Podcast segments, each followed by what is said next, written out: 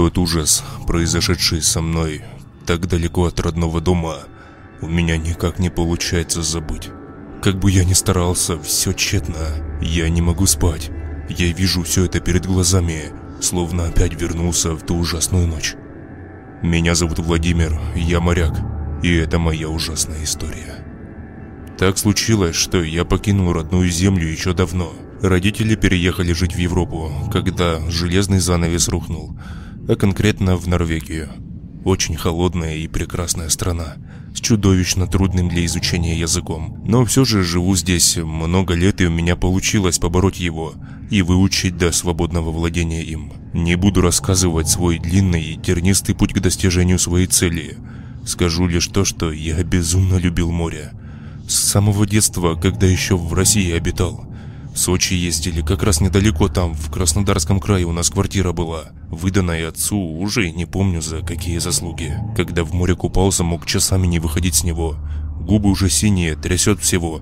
А я купаюсь, и мне все по боку, даже на крики мамы с берега, чтобы выходил с воды. В Норвегии же я любил его не меньше, чем в Сочи.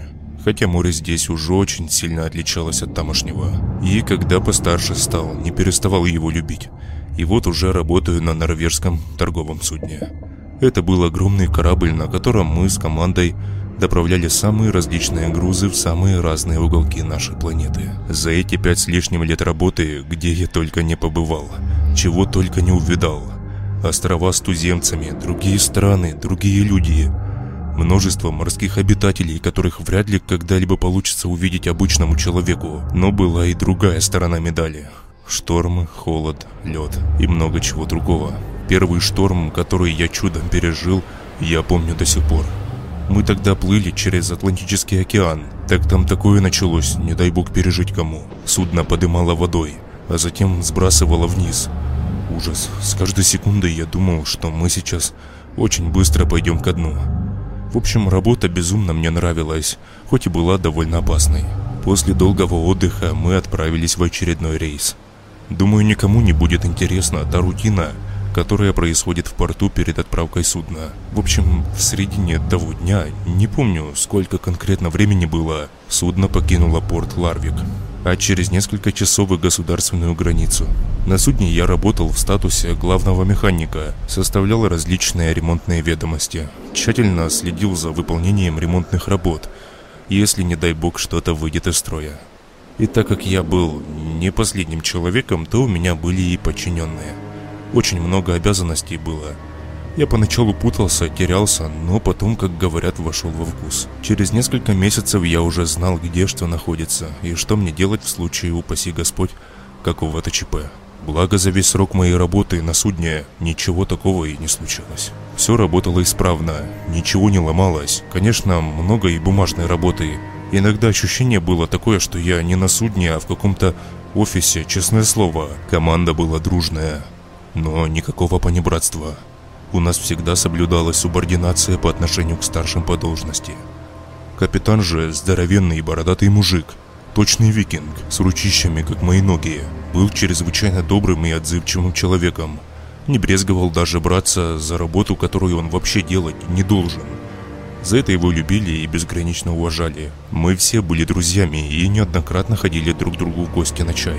Что-то я заговорился про должность свою, но все-таки нужно, чтобы меня поняли, кто я, как я работал и так далее, чтобы не было потом лишних вопросов и недопониманий. Судно покинуло порт, и впереди лежал очень долгий путь в Соединенные Штаты. Корабль был загружен норвежской треской, палтусами и прочими плавающими вкусностями. Бывает, как пройдешь мимо, запахи такие, что хочется втихаря отрезать кусок семги или чего другого, положить на хлеб да под рюмочку. Прошел первый день, второй, третий и так далее. Все хорошо делали свою работу, хорошо кушали и отлично себя чувствовали. Правда, одного новенького с палубы вчера очень стошнило и в медкаюте теперь валяется. А но когда внутри работаешь корабля, чувство такое, как будто в каком-то цеху на заводе. Но когда на палубу поднимаешься, это уже совсем другое дело. Красота неописуемая и в то же время тревога. Тревога от того, что вокруг лишь вода и берега не видно ни с какой стороны. Но эта тревога очень быстро уходила, и я мог насладиться красотой. И вот в один день я кое-что заметил. Уже мы находились в Атлантическом океане. Шли долго, обычно для меня время тянулось быстро, но в этот рейс все было ровно наоборот. Часы и дни тянулись безумно медленно. Капитан, которого мне доводилось видеть нечасто, был тоже не таким, как всегда. Это я увидел вчера, когда собрание экипажа было. Он был хмурый и неразговорчив, как будто случилось что-то. Именно это у него я и спросил. Перевод с норвежского. «Да нет, ничего не случилось. Все хорошо», — сказал он, фальшиво улыбнувшись. А собрание было, собственно, посвященное во вход нашего кораблика в Атлантический океан. Но собрание началось далеко не с хороших новостей. Недавно, дней 10 назад, утонул сухогруз. Какой страны он был, мне неизвестно. Но известно то, что ни одного члена экипажа не нашли. Словно испарились люди. Да что там экипаж? Сам сухогруз пропал со дна. Это позже стало ясно, когда прибыла спасательная экспедиция. Водолазы спустились в воду, но ни корабля, ни людей там не обнаружили. Когда капитан рассказал это, мурашки побежали у меня по спине. В такие моменты море мне уже переставало нравиться. Я осознавал, что любой рейс может закончиться плохо для меня и для команды. С радаров корабль просто исчез и связь с ним оборвалась. Перевод с норвежского. «Может, они в Бермуды зашли?» Задал глупый вопрос один матрос. Нет, это не был треугольник. Они утонули в приличном расстоянии от него. Наступила тишина. Лишь слышно в зале, будто кто-то шморгает носом и тихонько подкашливает. Перевод с норвежского. Так что, мужики, идем предельно аккуратно. Не дай бог увидели чего странного. В эту же секунду я уже должен об этом знать. И это касается всех. От капитанской рубки до матроса. Всем понятно? Да, капитан.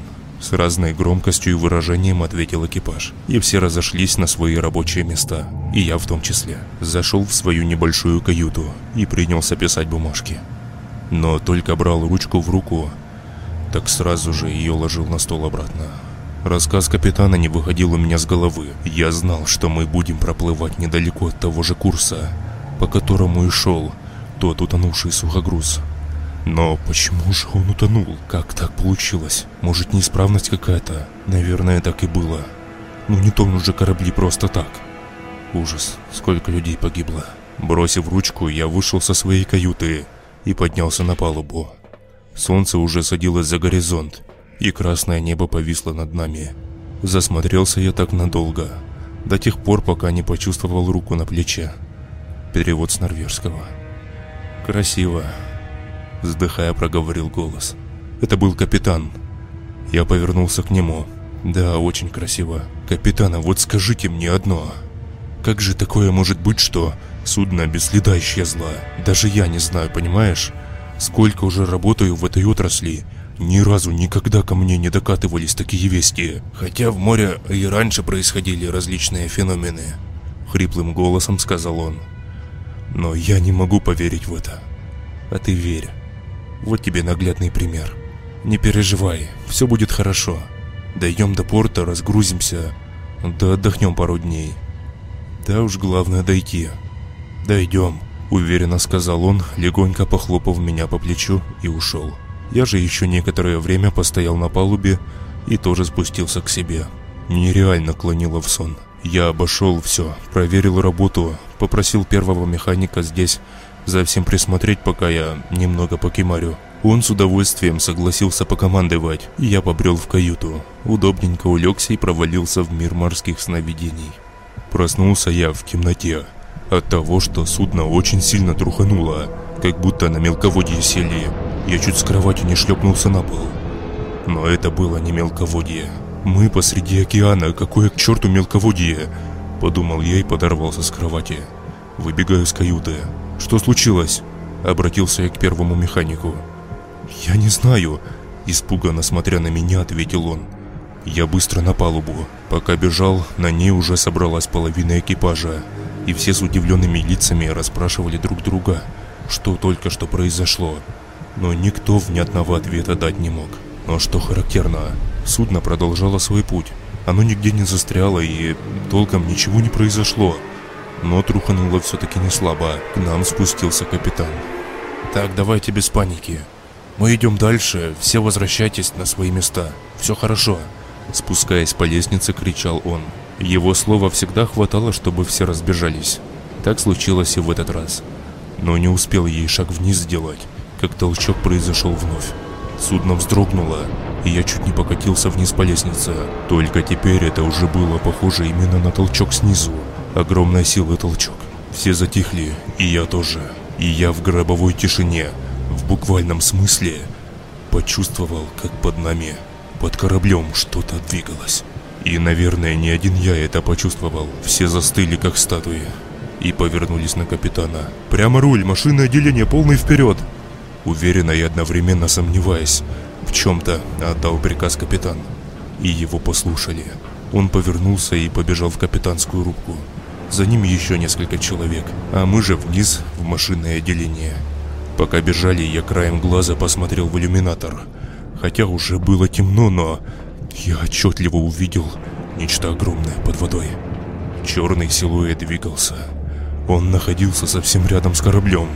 И в голову сами по себе пришли ответы на все мои вопросы. Там действительно что-то было.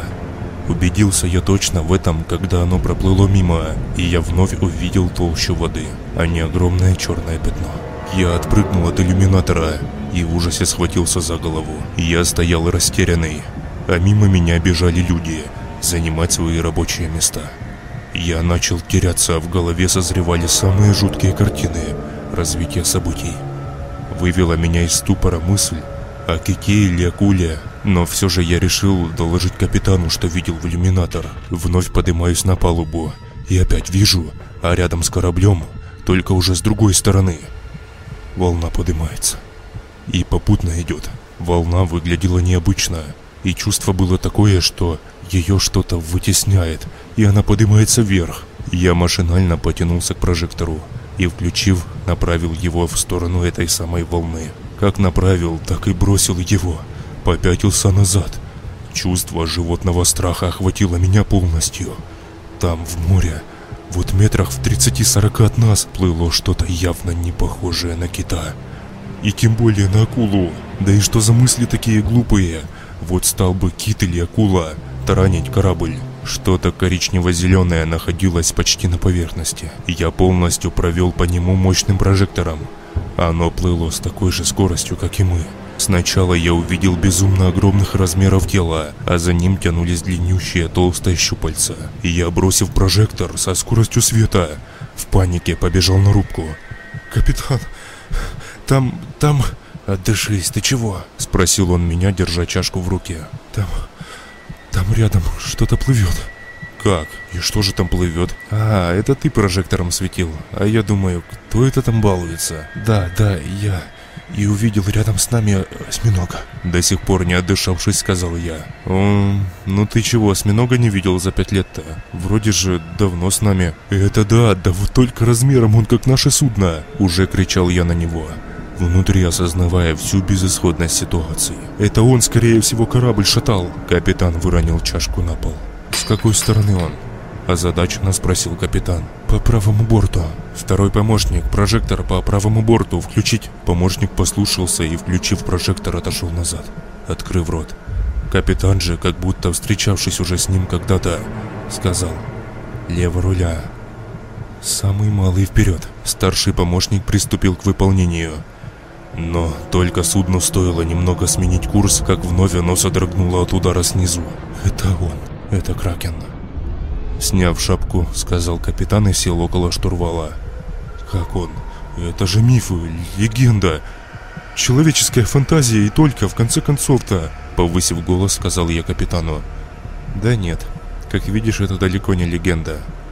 Я сел рядом с ним и в который раз осознал всю безысходность. Наверное, это он утащил тот сухогруз на дно тихонько проговорил капитан. И после этих слов последовал чудовищно сильный удар в левый борт судна. В рубке все попадали на пол, да и не только там, так как судно чуть ли не перевернулось на бок. Это уже было тревожным звоночком. Капитан закричал «Полный вперед!» и повернулся ко мне. «Беги в машинное отделение, быстрее!» Скажи, чтобы на полную разогнали. Я открыл рубку и спустился на палубу. Затем спустился в машинное. А там уже потихоньку начиналась паника. «Мужики, нужно бы по максимуму разогнать это крыто!» «А что там такое?» Спросил меня один из них. Ответ не заставил себя долго ждать. Внезапно существо своим огромным щупальцем пробивает иллюминатор, хватая одного из матросов. В машинное отделение хлынула вода. Я, увидев эту картину, просто оцепенел. Теперь я понимал, что корабль затонет. Загерметизируем все, так оно найдет, как потопить корабль, а уходить-то некуда. Совсем некуда. Меня как будто контузило. Я не слышал, что происходит вокруг, а лишь смотрел, как эта тварь пыталась вытянуть матроса сквозь небольшой иллюминатор. Он орет с последних сил, но в один миг крики его утих. Тело сломалось напополам и исчезло в воде. Уже там, за бортом, лишь ненадолго окрасив поток воды в красный цвет. После этого уже следующий иллюминатор повторил судьбу первого. Правда, у твари на этот раз не получилось забрать кого-то. Единственный выход, который немного даст времени, это полностью загерметизировать все выходы с машинного отделения, чтобы вода не пошла дальше. «Все на выход! Быстро! Быстро!» — кричал я, спасая как можно больше людей. Началась паника. Все кричали, толкали друг друга, но потихоньку выходили. Я уже стоял по лодыжку в воде, побежал за ними, и только вылез на палубу, как увидел жуткую картину. Огромные вонючие щупальцы уже обвили пол корабля. Рубки капитанской уже не было. Она была полностью разрушена, а тела моряков безобразно валялись в ней. Моему отчаянию в тот момент не было границ. Я сел на палубу и заплакал. Я понимал, что мы все здесь умрем. И других вариантов просто нет. Люди паниковали. Некоторые прыгали в воду, Зачем, я так и не понял. И через несколько минут моего оцепенения я услышал слово «шлюпки» от одного матроса, о которых я совсем позабыл. «Спускаем шлюпки! Быстро, быстро!» Пытавшихся отвязать ее, тварь похватала своими щупальцами и затащила в воду. Дальнейшая их судьба неизвестна. Оно как будто чувствовало, что это наше спасение, а спасение сегодня нам не суждено было увидеть. Шлюпка тоже ушла под воду вместе с теми, кто ее готовил для побега. Судно потихоньку погружалось под воду, и остановить это было нереально. Уже слишком поздно. Тварь словно одурела. Она хватала всех, кто попадался. Она рушила все, что было на ее пути, продырявила весь корпус корабля, чтобы мы побыстрее утонули. Я все так же сидел и дожидался своей участи. И досиделся я до того, что остался совсем один. Больше я не слышал криков. Я поднялся на ноги и увидел, что она полностью, обвив щупальцами судна, пыталась своей силой его опустить на дно. Я же быстро побежал к шлюпке, к еще одной, которую не успели отвязать. Быстро спустил ее, но меня также постигла участь всей команды. Оно схватило меня за живот и приподняло вверх и мне довелось увидеть уже с высоты весь тот кошмар, который здесь происходил. Кончик щупальца, которым я был обвит, был тонким и расширялся по мере приближения к телу осьминога.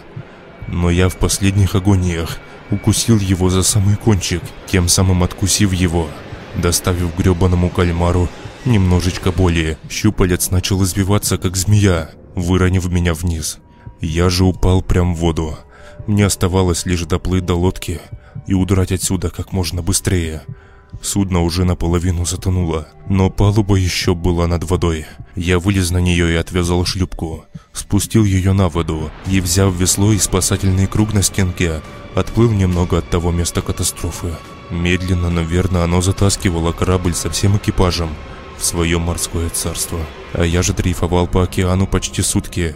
Меня нашла служба спасения – без сознания, лежащим в лодке. Открыл глаза я уже в больнице Соединенных Штатов.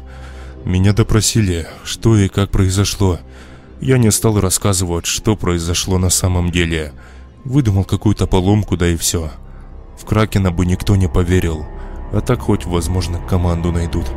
Да тела передадут родственникам. Спустя время я отправился домой. В море больше не ходил и ногой не ступал. И до сих пор мне в кошмарах ночных является моя команда. И те жуткие щупальцы в присосках, которые затаскивают в морскую глубину бедолагу матроса.